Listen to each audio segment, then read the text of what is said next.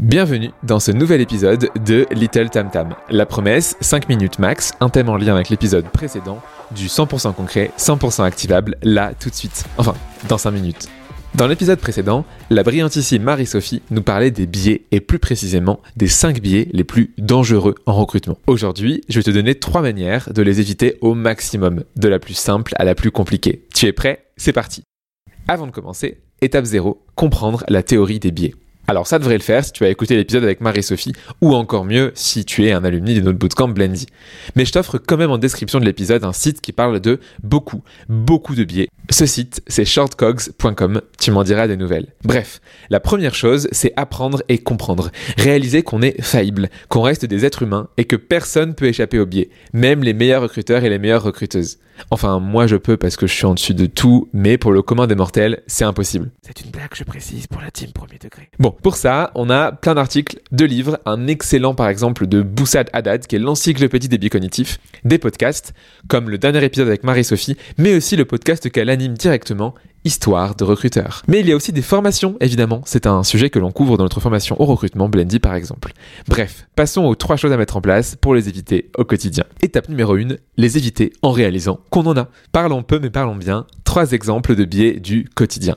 Premier exemple. Ah, euh, tu as vu le CV de Kim? Ouais, j'ai adoré, mais en revanche, il y a un trou à un moment, euh, bon, 8 mois sans rien, euh, c'est pas fou, donc j'ai dit no go. Attends, quoi? Mais c'est n'importe quoi. Et oui, il y a mille et une raisons derrière un trou dans un CV. Événements pro comme naissance, travaux de maison, etc. Et c'est ok. Voyage en mode sac à dos en Amérique du Sud. Et c'est ok.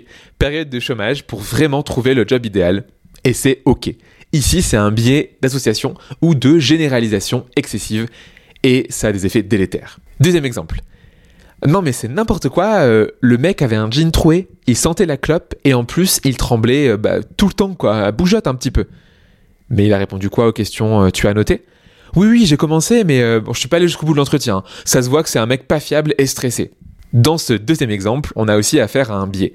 Le body language, ça marche que pour les consultants qui veulent vous vendre des trucs. Le physique et l'attitude sont rarement, voire même jamais, des révélateurs de compétences au travail. Donc on ne s'arrête pas sur les habits et le comportement de ces candidats. Ici, on pourrait dire qu'on a affaire à un biais d'ancrage ou à un effet de halo. Troisième exemple. Ah non, mais euh, la candidate de l'autre jour, euh, ça l'a vraiment pas fait. Hein. Dans son attitude, euh, ça se voyait, elle était pas sérieuse. Mais comment ça? Pourquoi tu dis ça? Écoute, euh, ça fait 20 ans que je fais du recrutement et je l'ai appris en formation. En plus, euh, les mots qu'elle a utilisés, euh, son attitude, ça voulait tout dire. Hein. Ici, c'est l'illusion du savoir. La personne pense être protégée par son expérience et ses connaissances, alors qu'il n'y a absolument aucun lien cohérent entre tout ça. Bref, là où je voulais aussi en venir, c'est que tout ça, ça arrive souvent a posteriori, entre guillemets, le mal effet. Mais c'est pas grave. Si dans la vie on se trompait pas, ce serait quand même trop facile. Donc, a posteriori, quand on prend une décision d'avancer ou pas avec un candidat, on va chercher à se demander pourquoi Et c'est encore mieux de faire ça à plusieurs, et c'est encore mieux de faire ça à plusieurs quand tout le monde a été formé au biais cognitif. Étape numéro 2, éviter les biais via l'entretien structuré. Alors je vous ferai pas une masterclass entière sur le sujet, ça prendrait beaucoup plus que 5 minutes, mais en gros le principe c'est quoi? Dans la préparation, on définit les objectifs sur le job, on en déduit des comportements attendus, on en découle des compétences, soft et hard skills, on réfléchit à des questions comportementales ou situationnelles pour les évaluer. Quand on exécute, on pose les mêmes questions à tous les candidats, dans le même ordre, on pose toutes les questions et on prend en note les réponses. Et dans la synthèse, on va aller évaluer une réponse en tant que mauvaise, moyenne, bonne ou en lui donnant une note. Par rapport à ça, on aura donc une scorecard pour chaque candidat. On pourra donc comparer les candidats de manière objective, voire même dans l'absolu. Et hop, fini les biais. Bye bye. Adios. Arrivederci. Étape 3, les éviter via une mise en situation. La mise en situation est une des meilleures manières d'évaluer les candidats. C'est pas moi qui le dis. Enfin, si, là c'est moi qui le dis parce que tu m'écoutes, mais bon, bref, t'as compris.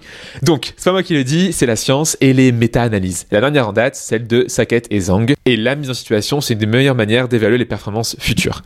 Ça peut être via des cas pratiques à faire à la maison, ça peut être via des cas pratiques à faire en direct, voire du peer programming par exemple pour les postes tech. Ça peut aussi être un extrait de travail comme un portfolio ou autre. Bon, je schématise exprès, mais dès qu'on sert d'éléments tangibles, on va éviter au maximum de se faire avoir par nos biais. La mise en situation, c'est la méthode pour évaluer de manière objective et de manière efficace. Et non seulement c'est plus efficace pour évaluer la performance future d'un salarié, bon c'est quand même un peu le but de l'entretien, non Mais en plus, ça réduit au maximum les interprétations. Du beau code, c'est du beau code. Une stratégie marketing multicanal efficace, c'est binaire aussi. Ça fonctionne ou pas. Et le mieux dans tout ça, c'est de le combiner. Donc 1, on apprend et on s'informe sur les biais.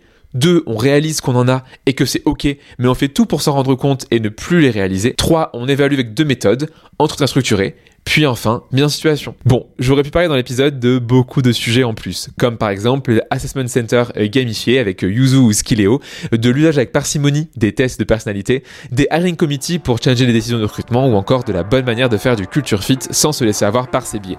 Mais ça, ce sera une prochaine fois. En attendant, je te dis à la semaine prochaine pour un nouvel épisode de Tam Tam.